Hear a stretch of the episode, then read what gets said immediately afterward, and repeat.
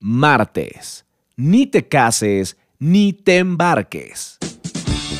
Hola, hola, hola, hola. Hello everyone. ¿Cómo están? No sé de dónde me estén escuchando en este momento ni en qué horario, pero de verdad tenía muchas ganas de saludarlos.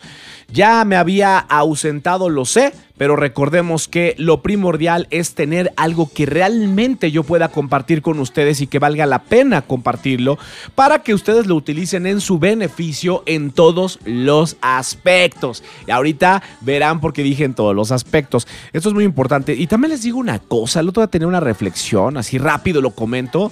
Ya sé que a ustedes mis problemas no les interesan, pero tenía una reflexión de... Ha sido muy difícil el camino de hacer las biografías no autorizadas, me llevan mucho tiempo, es mucho trabajo, de verdad.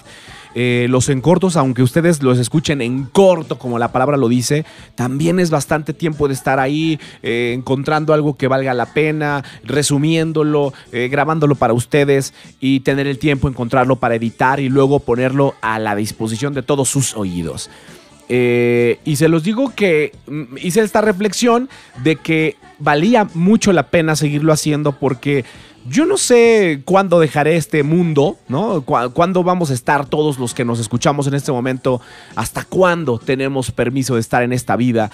Y creo que el dejar eh, estas grabaciones aquí pudiera ser que después alguien que va a empezar su carrera en unos 5 años, yo quiero pensarlo así, 5, 10 años, tal vez en ese momento descubre las biografías no autorizadas y los encortos y decide que me va a hacer caso, ¿no? Por fin, me va, alguien me va a hacer caso.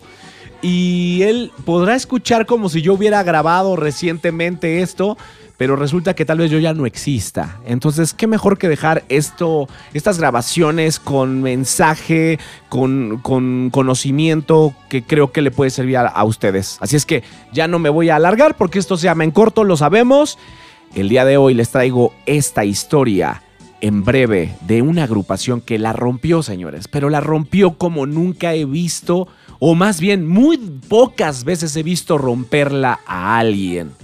Y estoy hablando, como ya lo vieron en el título, de Menudo. Y mi banda toca rock, lo demás cuando lo sabemos bien que aquí...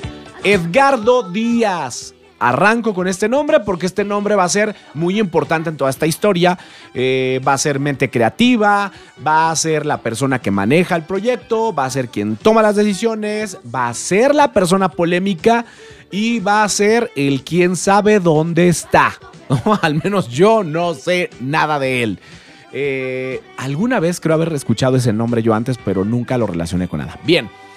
Este señor Edgardo Díaz no creó a menudo nada más porque sí, eh, que un día se levantó y dijo, pues va a ser un grupo y pegó. No, no, no, no. Este señor ya había trabajado con una agrupación, la cual no te diré para que vayas a ver el documental, y fue, digamos, como el propedéutico para saber cómo se hacen bandas exitosas, ¿no? Y eh, eso sirvió para que él tomara la decisión de, formar menudo y juntar cinco puertorriqueños, niños, esto es importante, niños, que iban a cantar canciones, evidentemente, para un proyecto. Y aquí es donde yo me doy cuenta que no estoy loco con los conceptos que les hablo en las biografías. Eh, y también compruebo que muchos que no me quieran hacer caso y digan, ah, pobre imbécil, esto no es verdad. Aquí lo pueden comprobar si lo saben leer en todas partes. Pero ¿cómo sucede aquí con Edgardo y Menudo? Bueno, sucede que el señor Edgardo se dio cuenta que había la necesidad en la industria eh, del espectáculo o de la televisión donde no se le ponía atención a un público que era el público de los niños. Así es como él reunió a cinco niños puertorriqueños, que esto lo pone más interesante, sobre todo si lo pensamos desde la base de que muchas personas a estas alturas creen que solamente existen o existieron grupos súper famosos como lo que fueron los Backstreet Boys, eh, NSYNC, los New Kids on the Block. O sea, y en todos los países que tú te acuerdes que existieron grupos, ¿no? Pero no famosos, sobre todo de niños, ¿no? O para infantes. El chiste está en que en 1977 arranca este proyecto y mm, Edgardo no solamente tuvo esa visión, sino que después tuvo otra visión, que era, eh, el grupo está funcionando, pero evidentemente yo no puedo hacer que los niños no crezcan, los niños van a crecer a fuerza, ¿no? Así es que tenemos que ir renovando a los integrantes cuando lleguen a cierta edad, cuando a lo mejor les cambie la voz, cuando ya se vean más altos, Así es que, ¿qué decide hacer? Bueno, irlos reemplazando y también con esa misma flexibilidad se va dando cuenta que también el público, eh, ¿cómo llamarlo? Teenager, el público adolescente, eh, no puede quedar fuera de esto. Así es que dice, bueno, pues vamos a dejar de repente, sí que haya un niño a lo mejor de 9 años, 10 años, pero también, ¿por qué no dejar ya de repente que tengan uno de 13, uno de 14? Porque entonces mi mercado se amplía. O sea, señor, genio de genios. Eso está increíble. O sea, es como tener un producto e irlo renovando. Ya sabes, sacate, sacan las papitas locales que venden en la tienda. ¿Y cómo le hago si siempre son las mismas papas? No pasa nada. Le sacamos una promoción y ahora le metemos unos tazos que vengan adentro y te los tienes que llevar y, coleccionarlos. Y luego, ¿ahora qué hacemos? Pues salió la película de los Minions. Hay que poner que están los Minions ahí te puede salir un muñeco Minion y así los van renovando. Así hagan de cuenta que pasó con Menudo. Pues el grupo la rompió, como se los dije yo. De verdad creo que yo, si lo tuviera que comparar eh, con algo que pasó hace muchísimos años, lo, lo podríamos comparar con los Beatles.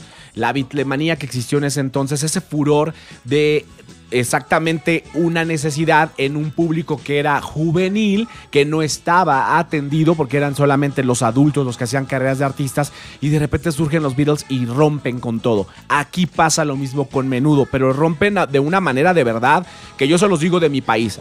Aquí en México, Estadio Azteca, me parece son 120 mil personas que caben en el recinto. Pues menudo lo llenó en los 80s. Se los juro, lo llenó. Hablan incluso de cifras, tanto de merchandising, ya sabes, desde camisetas, juegos de mesa, reglas, cuadernos, ropa, lo que quieras que vendan a menudo. En un año, no recuerdo el año, velo en el documental, generó más de 20 millones de dólares. Imagínate, te estoy hablando de los 80s. Entonces imagínate tú, si te estoy diciendo eso ahorita, Imagínate cuánto llegó a generar Backstreet Boys cuando vendieron merchandising. Ahora, también recordemos que en la época de menudo no había piratería. Esa es una gran ventaja, época de oro que le tocó vivir a todas esas generaciones. ¿eh? Esto ya no lo vamos a volver a ver. Bueno, pues estos señores llenaron el Estadio Azteca, así como seguramente si me escuchas en Venezuela, que fue uno de los lugares que también eh, ama a, menudo, eh, Perú, ¿no? Ahí salen algunas escenas de Perú, cómo atascaron la pista de, del avión, o sea, de aterrizaje, y cómo eh, no, se, no, no podían saber qué estaba pasando, por qué había esta fiebre por los menudos, ¿no? También pasa eso en Nueva York. O sea, son como. Se fueron a lo grande estos señores. ¿Qué pasa con esta historia? Pues como toda historia siempre se ve muy bonita en la televisión y después termina teniendo sus tintes, eh, pues amorosos, tristes, de, lo que tú quieras se sabía que obviamente para estar en este grupo pues había que ser disciplinado, ensayar mucho, sobre todo si tú eras el que eh, eras el reemplazo del nuevo, que si eras el reemplazo del, viejo menudo, por así decirlo. Eh, tenías más exigencia porque te tenías que subir rápido a este barco, empezar a, aprender las coreografías, empezar a tomar clases, empezar a cantar, hacer todo lo que tuvieras que hacer para que el grupo no se frenara. Bueno, eso sí suena, dices, bueno, pues es normal, el que quiere azul celeste que le cueste, ¿verdad? Y que eh, pues, eh, si el trabajo no te cuesta, no es lo mismo, bla, bla, bla, bla, bla. Palabrería más, palabrería menos. El chiste está en que llegamos hasta este punto en el que un día, pues sale por ahí, ¿verdad? Los, eh, los comentarios de que el señor Edgardo Díaz, pues se aprovechaba de los menudos. Primero, que por explotación, que era mucho trabajo, que de repente los tenía grabando todo el tiempo y que no los dejaba ni comer. Que los niños pudieran haber estado incluso enfermos y así los hacía actuar, con fiebre y todo. Y así se fueron sumando más cosas hasta que llegó al punto de que le sacaran historias sobre abuso sexual, acoso sexual, abuso psicológico e incluso físico pero ahora también la parte que le corresponde a los adultos, la inteligencia que hay que tener cuando tienes hijos que sueñan ser cantantes, porque esto lo seguimos viendo en los reality shows. Recordemos, al menos en mi país, La Voz México, eh, que le llaman La Voz Kids.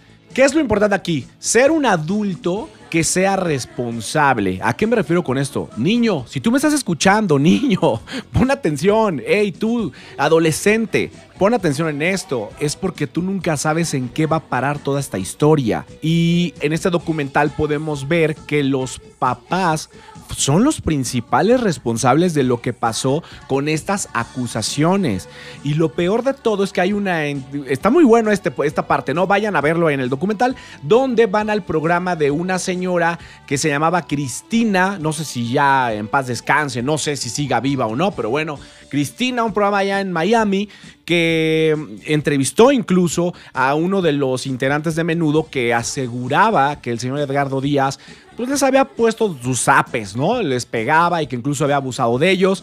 Eh, nada más lo acompañó su papá. Ahí nadie de los demás menudo levanta la voz. Yo creo que había mucho miedo en ello. Quiero aclarar, ¿eh? No estoy diciendo con esto que el señor Edgardo Díaz sea culpable de todas las acusaciones que se le hacen, porque aquí, recordemos, y más ahora que soy abogado, no me, voy, no me puedo poner de ninguno de los dos lados. Más bien yo trato de hacerlo esto consciente. Siempre los niños eh, arrancan viendo la televisión, ven a sus ídolos y es para ellos un sueño poder convertirse en alguien famoso. Es una cosa que el ser humano eh, tal parece que está condicionado a hacer. Vemos al cuate que es famoso o al niño que es famoso, la niña que es famosa y queremos ser así de famosos o más. Vemos al millonario, queremos ser millonarios. Vemos al que trae el carro de lujo y queremos tener el carro de lujo. O sea, nunca estamos conformes con lo que somos y, no, y tampoco sabemos esperar para que llegue en su tiempo lo que nos va a tocar vivir. Porque si vas a estar destinado para ello y trabajas también en tu talento y en todas esas cosas, va a llegar un momento. Pero cuando tratas de presionar las cosas es cuando a veces las cosas se complican o la mayoría de las veces se complican. ¿A qué me refiero aquí? Bueno, el señor Edgardo Díaz tuvo que idear una fórmula en la que al firmar los contratos con los padres, en pocas palabras estarías como cediendo la patria potestad. Suena como, eh, eh, en el documental me suena como muy escandaloso mencionar la palabra patria potestad, porque eh, el tener la patria potestad se, se refiere esto en derecho a que el padre o tutor tiene obviamente toda esta tutoría sobre el infante para representarlo incluso legalmente, pero de esa misma forma también tiene unas obligaciones que son, pues ya sabes, darle alimento, techo, salud, vivienda, todas estas cosas las tiene que hacer el padre, que muchos padres luego se les olvida, ¿verdad? Pero bien. Entonces, digamos que es como si tú le estuvieras transfiriendo al señor Edgardo Díaz en ese momento como padre, que sí, que no hay problema, que si de repente le puede meter un zape porque no, no está comiéndose la sopa, se lo puede dar, o porque está jugando en lugar de ensayar, también lo puede hacer. Entonces ahí hay que tener mucho cuidado, porque si no se especifica en un contrato qué es lo que sí puede hacer como tutor, eh, no solo representarlo, sino tal vez, eh, ¿cómo decirlo?, disciplinarlo, ¿Qué significa disciplina? Hasta en eso habría que tener atención en un contrato. Mucha, mucho cuidado en un contrato con eso, porque si te dicen que eh, si te portas mal o si no te duermes a la hora que quieren y si no ensayas como la persona quiere, te puede reprender. ¿Qué significa reprender? ¿Un golpe? Eh, ¿Castigarte sin comida? Eh, ¿Qué significa reprender? Solo llamarte la atención. Entonces hay que tener cuidado con esas cositas. Yo jamás he visto un contrato de menudo. Me encantaría verlo. O sea, si alguien de los exmenudo escucha este podcast, carajo, que yo sé que se pelean por escucharlo, oye, déjame echarle un vistazo, una leída a ese contrato, porque estaría interesante, ¿no? Saber realmente qué decía y qué firmaron. Ahora, seguro muchos han de arrepentir lo que hicieron, otros no se han de arrepentir seguramente, y así la historia. Pero bien, yo ya me voy porque tiene que ser en corto esto, pero quería dejar esa reflexión. Cuidado, cuidado con lo que vas a firmar. Gástate un poquito de dinero, llévate un abogado en el momento de la firma. Tranquilízate, todo va a llegar en el momento que tenga que llegar. Mejor eh, prepárate más para que cuando te toque tu momento estés 100% preparado y no se te vaya la oportunidad.